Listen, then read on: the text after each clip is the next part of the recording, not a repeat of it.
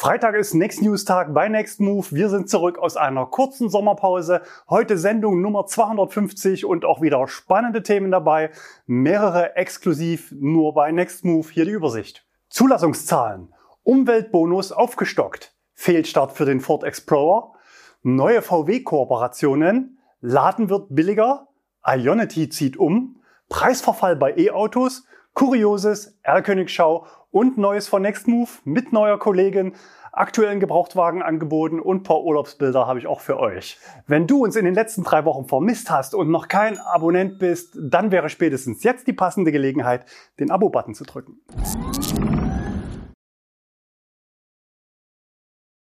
Zulassungszahlen. Wir schauen auf den Monat Juli. Noch zeichnet sich der Rückgang der Nachfrage nicht in den Zulassungszahlen ab. Nicht bei Verbrennern, nicht bei E-Autos und auch nicht bei Autos aus dem VW-Konzern, wie viele Medien schreiben. Hier die Zahlen. Der Juli lag mit etwas über 243.000 Pkw knapp über dem Niveau der jeweiligen Monate in den beiden Jahren zuvor. Soweit also alles normal. Besonders hoch war aber mit genau 20 Prozent der Anteil von E-Autos. Dieser Schwellenwert wurde im Vorjahr zwar bereits dreimal geknackt, dieses Jahr aber zuvor noch nicht. Der weiter steigende Trend zeigt sich auch im Vergleich zum Vorjahresjuli. Hier gab es bei E-Autos eine Steigerung um 69 Prozent. Was aber gut möglich ist, dass wir uns bereits in einer kleinen Zwischenrallye befinden und die Hersteller die Auslieferungen von deutschen Gewerbekunden priorisieren. Immerhin stieg im Juli der Anteil an gewerblichen Neuzulassungen um 24,9 Prozent zum Vorjahr. Insgesamt waren es knapp 69 Prozent wobei diese Werte aber nicht nach Antriebsarten verteilt vorliegen. Warum Gewerbe aktuell priorisiert wird, dazu kommen wir gleich noch im nächsten Thema. Also 20% Elektro im Juli. Wo stehen die anderen Antriebsarten? Benziner 34%, Diesel 17,5%, Hybride ohne Stecker 22% und mit Stecker 6%. Das ist ein Einbruch gegenüber dem Vorjahr um 40%. Schauen wir auf die Modelle. Im Jahresverlauf liegt zwar das Model Y deutlich an der Spitze, aber im Monat Juli ist VW vorbeigezogen. Der Spitzenplatz geht mit Abstand an den VW ID4 und 5. Beide Modelle werden ja zusammengerechnet, weil es nur Derivate sind, grob gesagt Kombi und Fließheck. Auf Platz 2 der Fiat 500 und erst auf 3 das Tesla Model Y. Echte Quartalseffekte gibt es bei Tesla kaum noch. Alle Varianten des Model Y werden inzwischen auch in Deutschland produziert. Die Basisversion mit Heckantrieb wird für Tesla in Deutschland immer wichtiger. Der Anteil liegt aufs gesamte Jahr gesehen inzwischen bei 63 Prozent Heckantrieb. Das zeigt ein Stück weit auch die steigende Nachfrage nach günstigen E-Autos. Auch VW und Skoda berichten ja über hohe Auftragseingänge für die Varianten mit kleiner Batterie beim Enyaq und ID4. Die Allradquote des ID4 und 5 liegt im Gesamtjahr übrigens bei 22%, Prozent, beim Enyaq sind es 26%. Prozent. Eine echte Überraschung gibt's auf Platz 4. Mit dem EQA kratzt zum ersten Mal ein Mercedes E-Auto an einem Podestplatz. Es fehlten nur 100 Autos zu Platz 3. Erstmals in den Top 20 der Jeep Avenger auf 19. Und auf 20 und 21 zwei Kia-Modelle. Auch hier scheint man den großen Auftragsbestand langsam abzubauen und mehr Autos auszuliefern. Opel versteckt sich mit Corsa und Mokka weiterhin unterhalb von Platz 20. Aber immerhin haben 342 elektrische Astra den Weg in die Statistik gefunden, vermutlich Vorführwagen der Händler. Schauen wir jetzt noch speziell auf einige neue Marken und einige Exoten, wechseln aber bei den Zahlen aufs Gesamtjahr. Also Achtung, die Zahlen sind jetzt für Januar bis Juli zusammen, um die Monatsschwankung rauszukriegen. iRace steht bei 44, Lucid 47, Lexus 51 E-Autos, Honda auch nicht viel mehr, stehen bei 93, SsangYong 105, Jaguar auch nichts los, 133, NIO 394, BYD 632 und Great Wall Motors 849, überwiegend Ora Funky Cat. Zum Vergleich mal noch die Zahlen von Toyota 1899 und zum Beispiel Mazda 2350 E-Autos dieses Jahr. Umweltbonus aufgestockt. So viel vorweg. Höhere Fördersätze, also mehr Kohle ist damit nicht gemeint, sondern das Wort Aufstockung bezieht sich auf das Geld, was das Bundesamt für Wirtschaft und Ausfuhrkontrolle, kurz BAFA, für bewilligte Anträge ausgeben darf. Wir hatten ja bereits zum Jahreswechsel einige Hochrechnungen zum Markthochlauf und Prognosen aufgestellt und waren auf Basis der bereitgestellten Milliardenbeträge eigentlich davon ausgegangen, dass die ursprünglich bereitgestellten Mittel ausreichend sind. Dem war aber offenbar nicht so und der Fördertopf drohte im Jahresverlauf leer zu laufen. Die Folge wäre gewesen, dass Antragsteller von heute auf morgen leer ausgegangen wären. Und das Ganze natürlich erst nachdem das Auto gekauft und zugelassen wurde. Bedingt durch das relativ einfache einstufige Antragsverfahren kann die Prämie bei Bestellung noch nicht gesichert oder reserviert werden und der Käufer geht quasi ins Risiko und muss hoffen, dass am Ende für die Förderung des eigenen Autos noch genug Geld im Topf ist. In den meisten Fällen geht es um immerhin 4.500 Euro. Und um dieses Selbstvertrauen nicht zu erschüttern, die Kauflaune ist ja aktuell eh schon im Keller, wurden die Mittel fürs laufende Jahr von 2,1 Milliarden auf mindestens 2,5 Milliarden Euro erhöht. Die Bereitstellung der Mittel erfolgt durch Umschichtung aus anderen Programmen, bei denen die Ausgaben niedriger als erwartet ausfielen. Trotz der Aufstockung waren aber rein rechnerisch zur Jahresmitte schon zwei Drittel des Geldes aufgebraucht. Ein Sonderfaktor dabei sind die hohen Zulassungszahlen aus dem November und Dezember des Vorjahres. Die Antragsbearbeitung dauerte damals wegen des hohen Aufkommens entsprechend, sodass die Mittel in der Berücksichtigung dem Datum der Bewilligung zugeschrieben wurden und damit ins Jahr 2023 hineingerutscht sind. Und das ist nicht wenig. Im November und Dezember 22 wurden nämlich zusammen so viele E-Autos zugelassen wie in den ersten fünf Monaten des Jahres 23. Insofern könnten die bereitgestellten Mittel jetzt doch bis zum Jahresende reichen, denn ab September ist ja mit deutlich weniger Anträgen zu rechnen, denn ganz wichtig, Stichtag für gewerbliche Antragsteller ist der 31. August, also je nachdem, wann ihr das Video schaut, in wenigen Tagen. Es reicht nicht aus, das Auto zu bestellen oder zu bezahlen oder zuzulassen. Maßgebliches Kriterium ist die Antragstellung, die natürlich wiederum erst nach erfolgter Zulassung erfolgen kann. Ab 1. September können Unternehmen keine Anträge mehr einreichen. Wenn ihr aktuell noch gewerblich ein Fahrzeug einflottet oder in Kürze erwartet, dann versucht euch abzusichern. Redet mit dem Verkäufer, damit die Fahrzeugpapiere rechtzeitig da sind. Das Auto selbst darf sich dann ruhig einige Tage verspäten. Sichert euch entsprechend Termine bei der Kfz-Zulassung oder prüft, wie lange aktuell die Bearbeitungszeiten dort überhaupt sind und nutzt gegebenenfalls einen Zulassungsdienst. Und nicht zuletzt, die Antragstellung ist zwar kein Hexenwerk, aber die Unterlagen müssen vollständig vorliegen. Wenn dem nicht so ist, dann seid kreativ. Hauptsache der Antrag ist erstmal gestellt. Und wenn bei euch im Unternehmen bisher nur eine Person für die Antragstellung zuständig war, dann solltet ihr vorab noch Kollegen mit einweisen, damit krankheitsbedingte Ausfälle nicht plötzlich Tausende von Euro kosten. Für Privatkunden geht es aber noch unverändert weiter, zunächst bis zum nächsten Stichtag, dem 31.12. Für Anträge ab dem 1. Januar fällt das Limit dann beim Netto-Basis-Listenpreis auf 45.000 Euro und es gibt nur noch einen Fördersatz, der dann bei 3.000 Euro liegt. Der Hersteller muss dafür mindestens 1.500 Euro Rabatt als Herstelleranteil vorweisen. Die gute Nachricht zum Schluss, die Bearbeitungszeiten liegen aktuell oft im Bereich von nur zwei bis drei Wochen. Fehlstart für den Ford Explorer. Bereits im Januar hatte Ford sein neues Elektromodell Explorer vorgestellt. Auch wir hatten das Auto damals schon hier auf dem Kanal vorgestellt. Basis für die nächsten Ford-Modelle ist ja die MEB-Plattform von Volkswagen. Ebenfalls im März hatten VW und Ford sogar eine Verdopplung des Kooperationsvolumens auf 1,2 Millionen Fahrzeuge verkündet. Das neue Modell soll auch den Ford-Bestand deutscher Standorte sichern. Im Juni eröffnete Ford prominent besucht das neue Electric Vehicle Center am Standort Köln. Die jährliche Produktionskapazität liegt bei 250.000 E-Autos. Eine Produktionslinie ist bereits fertig.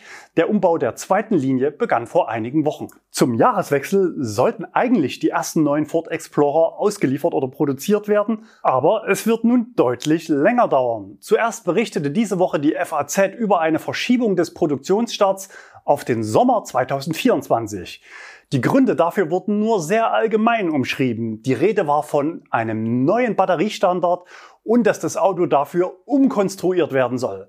Ford bezog sich im knappen Statement auf neue Batteriestandards, die man im Sinne der Kunden erfüllen wolle. Und das Ganze vier Monate vor dem geplanten Produktionsstart.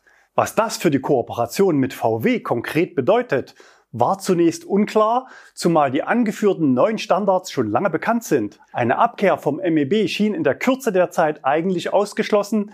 Denkbar war vielmehr, dass Ford aus Kostengründen möglicherweise andere Zellen einsetzen möchte. Im Laufe der Woche lichtete sich dann das Bild. Es gab ein klares Bekenntnis zur VW-Kooperation für den Explorer inklusive der Batterie als Zulieferteil. Knackpunkt ist eine aktuelle Revision der Normierung für die Typenzulassung neuer Akkus, die zum 1. September kommt. Da dem Explorer diese Zulassung noch fehlt, weil die Homologation noch nicht erfolgt ist, kann die aktuelle VW-Technik nicht zum Einsatz kommen. Für mich klingt das Ganze sehr nach einem teuren Betriebsunfall durch Verzögerung in der Homologation. Den Beschäftigten droht Kurzarbeit und damit wäre auch der Steuerzahler an den Ausfallkosten beteiligt.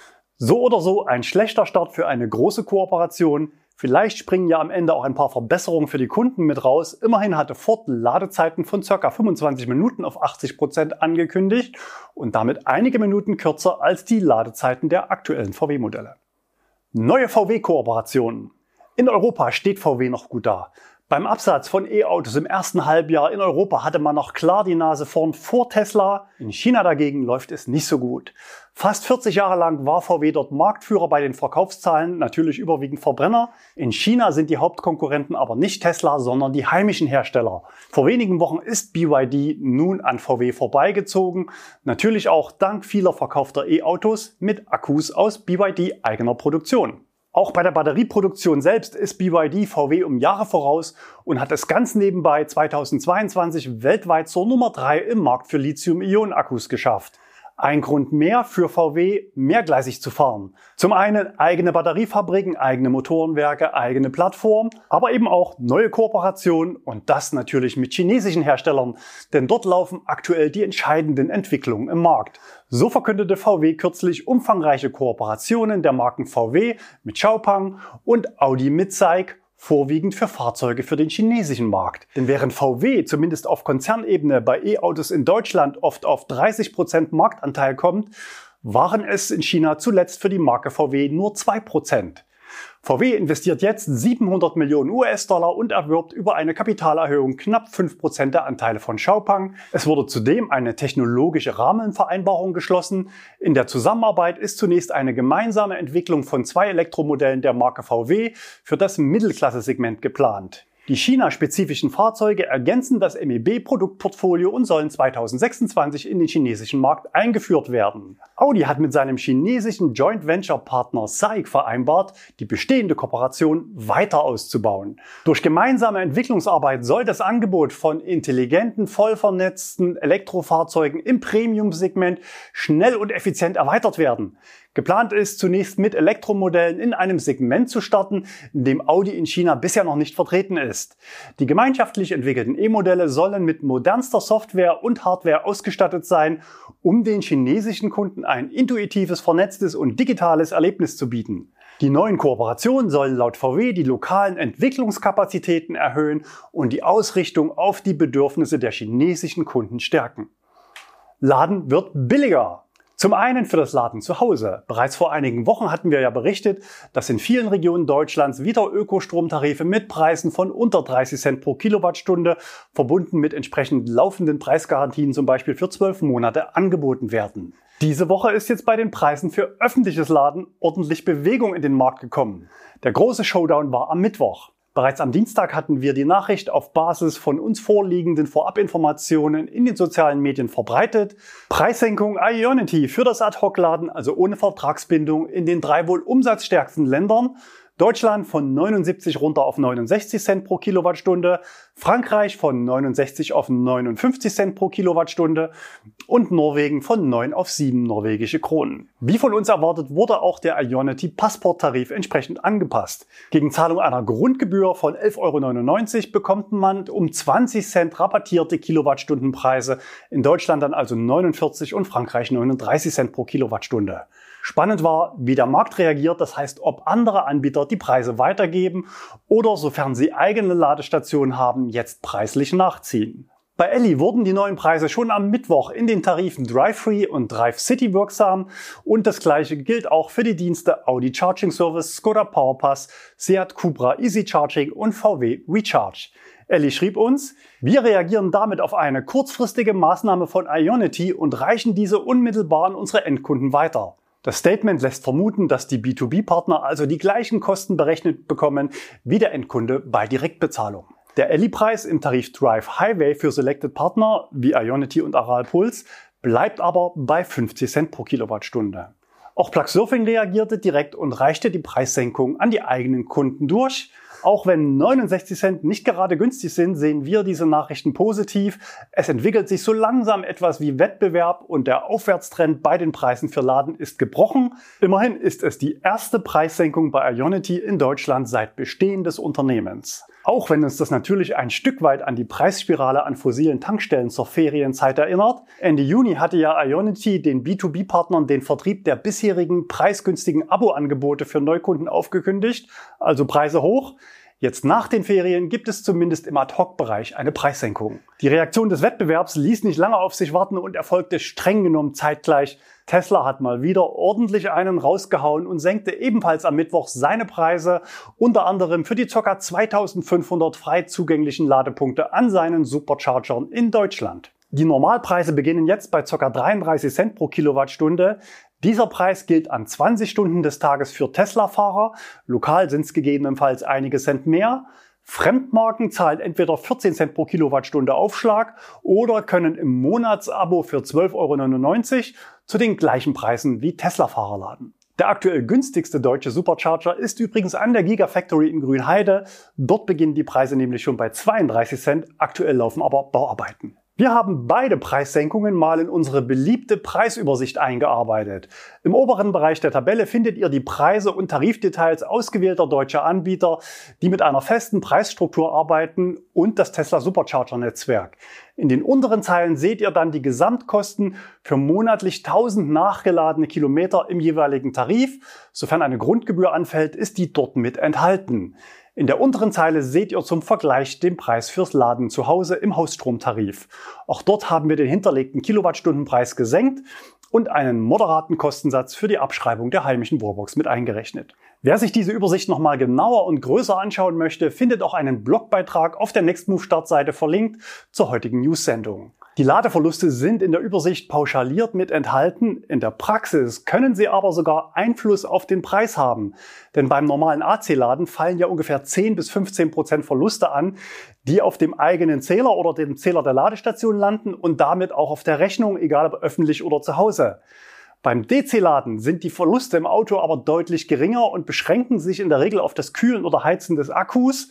Wenn man also zum gleichen Preis wie zum Beispiel bei NBW AC und DC laden kann, dann ist DC effektiv etwas günstiger. Aber auch ohne diese kleinen Zahlenspiele zeigt sich, dass das Laden bei Tesla sogar für Fremdkunden mit monatlicher Grundgebühr günstiger sein kann als das Laden an der heimischen Wallbox.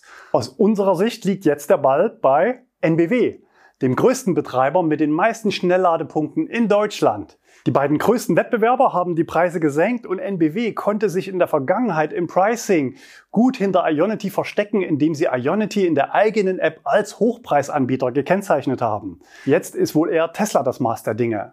Die einzigen Kunden, die aktuell nicht sinnvoll bei Tesla laden können, sind übrigens Fahrer von Hyundai Ioniq 5 und 6 sowie Kia EV6. Derzeit liegen die Ladeleistungen in Kombination mit diesen Fahrzeugen bei Tesla nämlich nur im Bereich von 40 bis 50 Kilowatt. Damit dauert das Laden nicht 18 Minuten, sondern eher eine Stunde. Ionity zieht um. Wir bleiben noch mal kurz bei Ionity. Dort gab es nicht nur eine Preisrunde, sondern es stehen auch interne Änderungen an. Konkret geht es um einen Umzug des eigenen Backend-Systems, vermutlich aus Kostengründen. Der Zeitpunkt nach der Urlaubszeit ist natürlich nicht zufällig gewählt, denn es zieht jede Menge Änderungen nach sich. Nicht nur in den Abrechnungen, sondern auch in den Kennzeichnungen an den Ladestationen. So ändert sich zum Beispiel auch die Kennung der Ladesäulen in Deutschland, zum Beispiel von DEION auf DEIOY. Neue QR-Codes gibt es natürlich auch. Für die Umstellungsphase ist ein Zeitraum von reichlich zwei Monaten angesetzt. In dieser Zeit sollen die Umstellungen schrittweise umgesetzt werden und beide Ökosysteme parallel laufen. Das klingt zunächst harmlos, aber der Teufel steckt wie so oft im Detail. Voraussetzung für die über 100 anderen Fahrstromanbieter, die ihren Kunden das Laden bei Ionity anbieten, ist nämlich, dass sie sich intern auf das neue Angebot anmelden. Und Stand Mitte dieser Woche hatten das erst ca. ein Viertel der Anbieter vollzogen und es bleibt nur noch eine Woche Zeit. Sonst könnte es ab nächster Woche passieren, dass einzelne Kunden an bereits umgestellten Ionity-Stationen nicht mehr laden können. Vorab gab es natürlich für die Partner umfassende Informationen und Hilfsangebote, um genau solche Fehlschläge zu vermeiden. Außerdem steigt man vorsichtig ein und es werden in den ersten Wochen nur vergleichsweise wenige Stationen umgestellt. Nächste Falle. Für Kunden, deren Anbieter ihre eigenen Systeme nicht täglich synchronisieren, wird es natürlich trotzdem negative Erlebnisse geben. Das müsst ihr euch sogar so vorstellen, als würde man bei euch zu Hause die Straße umbenennen. Also Hausnummer bleibt, aber die Straße kriegt einen neuen Namen. Es passiert über Nacht, es gibt keinen Nachsendeauftrag und all eure Post muss am nächsten Tag trotzdem ankommen. Also am besten im September und Oktober Ionity nicht so knapp anfahren, wobei das Direct Payment natürlich immer funktionieren sollte. Preisverfall bei E-Autos. Mobile.de ist Deutschlands größter Online-Handelsplatz für neue und gebrauchte Autos und auch E-Autos. Aktuell sind über 1,3 Millionen Pkw gelistet, aber es gibt auch Nutzfahrzeuge oder Anhänger. Und natürlich nimmt man auch bei mobile.de das Thema E-Mobilität immer mehr in den Fokus und hat zum Beispiel neue Filter eingeführt, zum Beispiel Batteriekapazität, Ladeanschlüsse oder Ladezeiten, wobei man hinzufügen muss, dass aktuell noch nicht alle Händler diese Werte auch mit angeben. In einer aktuellen Datenanalyse gibt die Plattform tiefe Einblicke, wie sich der Markt bei neuen und gebrauchten E-Autos entwickelt. Stand Juni waren nur 2,8 Prozent der Inserate Elektroautos. Bei je nach Monat 15 bis 20 Prozent elektrischen Neuzulassungen mag das wenig klingen. Ein Faktor ist sicher der hohe Marktanteil von Tesla, die ja ohne eigenes Händlernetz vertreiben, also nicht so stark präsent sind bei mobile.de. Aber selbst Tesla ist ja seit einigen Monaten als Händler auf mobile.de gelistet. Stand gestern waren 32 Autos online, davon drei Neuwagen. Ein weiterer Faktor ist, dass ja der Fahrzeugbestand in Deutschland von E-Autos erst bei zwei bis drei Prozent ist, also relativ gering. Aber bei mobile.de interessieren sich prozentual mehr Leute für E-Autos, als E-Autos prozentual angeboten werden, wobei sich in den letzten Monaten diese Schere fast geschlossen hat. Der große Preisknick im Markt war ja Mitte Januar, als Tesla seine Preise deutlich senkte. Da viele andere Marken oder Verkäufer von E-Autos allgemein ihre Preise nicht sofort an das neue Preisniveau anpassen wollten, gingen damit natürlich höhere Standzeiten einher, das heißt die Anzahl der Tage, in denen ein Inserat online bis zum Verkauf steht. Und siehe da, diese Zeitspanne hat sich seit Januar mehr als verdoppelt. Der Wechsel von der Jubelstimmung 2022, also hohe Nachfrage und hohe Preise, hin zu fallenden Preisen 2023 zeigt sich auch in den Preisanalysen von mobile.de. Waren E-Autos im Juni letzten Jahres im Schnitt über alle inserierten neuen Gebrauchtwagen noch 50 Prozent teurer als Verbrenner, sank diese Preisdifferenz kontinuierlich bis zu diesem Sommer auf ca. ein Viertel, Tendenz weiter fallend. Für Hersteller und Händler ist das natürlich schlecht, für Kunden und den Markthochlauf von E-Autos aber eigentlich ein positives Signal. Und mobile.de liefert sogar Zahlen für den Preisverfall auf Modellebene über den Zeitraum von anderthalb Jahren. Spitzenreiter mit minus 21 Prozent ist der VW ID3, wobei die Differenzen zwischen den Modellen nicht besonders groß sind. Auch Tesla ist mit 15 und 16 Prozent dabei. Auch diese Zahlen muss man natürlich noch gedanklich um einen Sachverhalt bereinigen. Autos, die nicht mehr als Neuwagen verkauft werden, gehen natürlich nur noch gebraucht in die Statistik ein, weil eben keine Neuwagen mehr inseriert werden. Und natürlich verlieren Gebrauchtwagen auch durch Nutzung oder Standzeit von anderthalb Jahren ganz normal an Wert. Insofern ist die allgemeine Statistik mit dem Preisvergleich zum Verbrenner aus unserer Sicht diejenige mit der stärksten Aussagekraft, zumal die erstellte Prognose für die nächsten Monate weiter fallend ist. Die Fahrzeuge bei mobile.de sind übrigens in den meisten Fällen sofort verfügbar. Insofern eilen diese Statistiken nach unserer Einschätzung dem klassischen Neuwagenbestellgeschäft voraus. Das ist auch der Grund, warum ich das Thema extrem spannend fand und heute mit in die Sendung aufgenommen habe. Aus unserer Sicht wird es im Neuwagenbereich in den nächsten Monaten zu einem Comeback der großen Rabatte kommen, um den Markt zu beleben, wobei auch die Strompreise, wie heute gezeigt, bereits deutlich positive Signale senden. Auch wir bei Nextmove sind registrierter Händler bei mobile.de. Immerhin 96 Prozent unserer Bewertungen bescheinigen mir, dass ich die Autos so beschreibe, wie sie wirklich sind. Und im Wissen um diese Preistrends platzieren wir unsere Autos natürlich am unteren Ende im Preisvergleich bei mobile.de. Manchmal sogar so günstig, dass die Analyse von mobile.de meint, unser Preis sei unrealistisch niedrig. Normalerweise erfolgt ein Ranking mit den Ampelfarben, wie gut oder teuer das Auto ist. Wer aktuell also ein preisgünstiges, gebrauchtes E-Auto kaufen möchte, für den habe ich gleich am Ende auch noch ein paar Angebote. Kurioses. Im Juli hatten wir über einen kuriosen und zugleich sehr unschönen Softwarebug des Ora Funky Cat berichtet. Der ADAC hatte das Fahrzeug getestet und festgestellt, dass das Auto beim normalen Aufladen an Wallboxen den Ladevorgang nicht sauber beendet oder pausiert, sondern lediglich den Stecker entriegelt. In Folge konnte der Stecker unter voller Last gezogen werden, was laut ADAC-Test im Extremfall zu einem möglichen Knall, Funkenflug und Brandgeruch geführt hat. Der Hersteller hatte zunächst behauptet, dass die Fahrzeuge den Normen entsprechen, hat dann aber doch schnell reagiert. Bereits Ende Juli vermeldete der ADAC online, dass der Hersteller das Problem gelöst hat.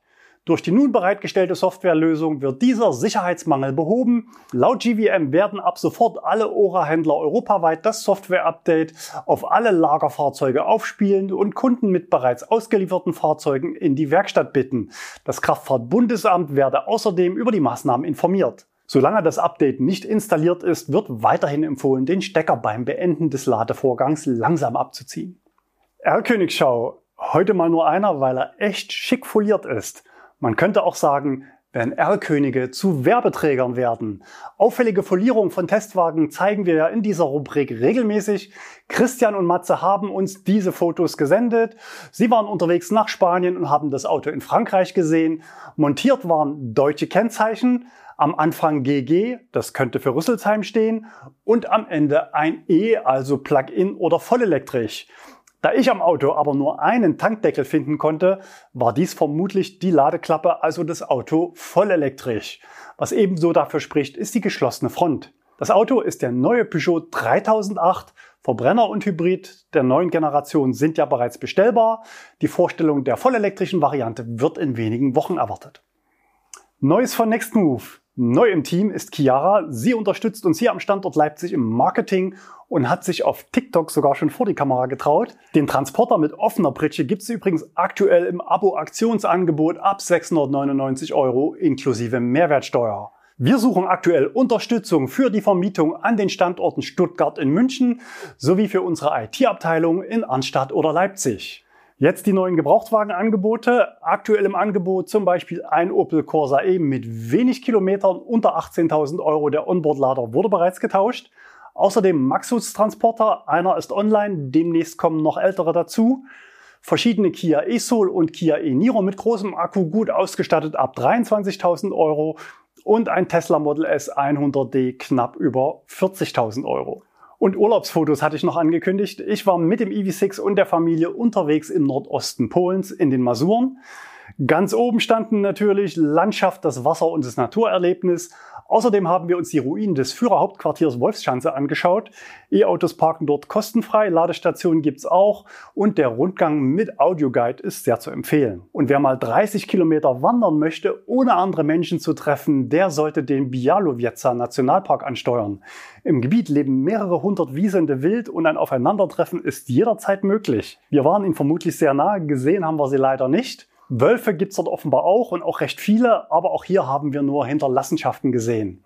Man kann auch bis 200 Meter an die weißrussische Grenze heranlaufen. Der Zaun zerschneidet an dieser Stelle nicht nur Osteuropa, sondern leider auch den Nationalpark und somit die Population der Wiesente. Das Abenteuer endete dann an einem Schnelllader bei Audi in Bialystok, der zumindest unser Auto nicht länger als 30 Sekunden am Stück laden wollte. Gerettet hat uns dann ein 20 kW Gratislader um die Ecke beim Lidl. Für heute war's das. Wir sehen uns wieder nächste Woche. Bis dahin, bleibt gesund und fahrt elektrisch.